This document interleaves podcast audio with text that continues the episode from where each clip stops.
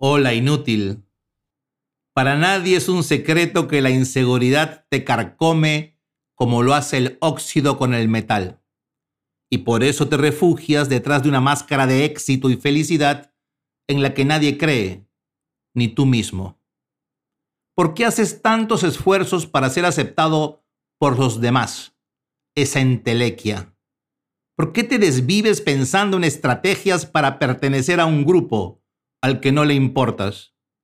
De tanto mendigar aceptación, has arrastrado por el barro tu autoestima. Cada vez que te rebajas en la complacencia, dejas de ser tú para ser nadie. Sí, inútil.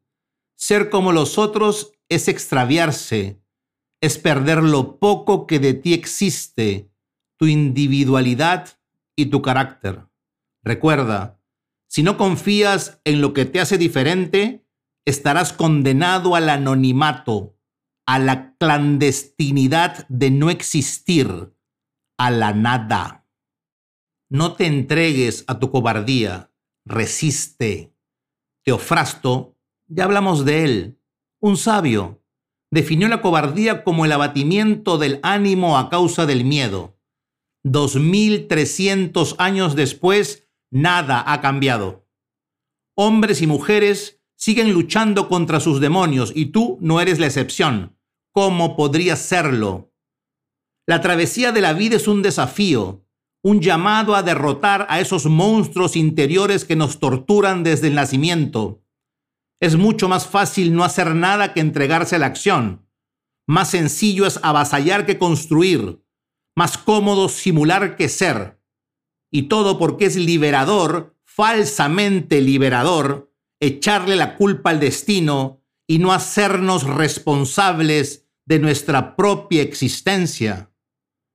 Preferir ser como otros es traicionarse. Elegir un molde es convertirse en copia. Feo, ¿no? Y estúpido.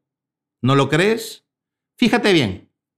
La idiotez no es más que la torpeza en las palabras y en las acciones.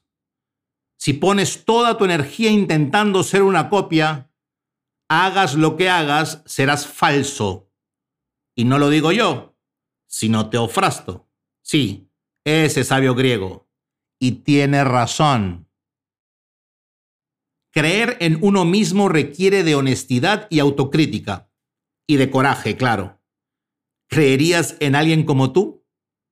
¿Apostarías por una persona como tú?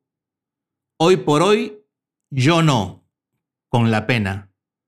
Pero como siempre te digo, no desesperes. Todo en la vida puede cambiar. La existencia nos da oportunidades, pero ya es cuestión tuya saber aprovecharlas. Creer en ti es un acto de fe y es indispensable para empezar el proceso de la creación. Si el alfarero no creyera que puede convertir el barro en una obra de arte, ¿para qué se ensuciaría las manos? El resultado puede ser un desastre, concedo, pero hay que comenzar creyendo que es posible. Y para creer en uno, hay que asumir los pasivos y los activos, o sea, inútil, tus muchos defectos y tus pocas virtudes, que en esto de las matemáticas siempre salimos perdiendo.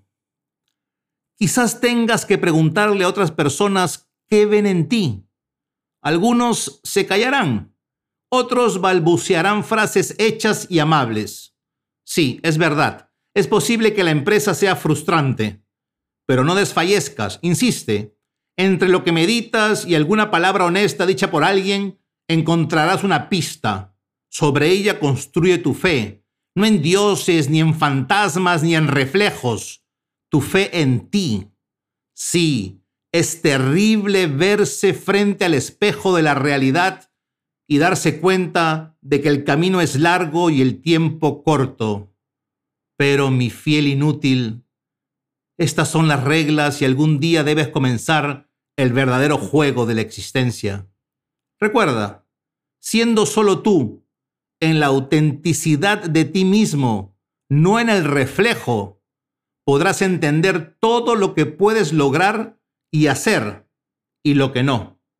Sobre la base de ese reconocimiento, de ese conocerse, podrás comenzar a creer en ti. Te lo prometo. Con cariño, tu anticoach.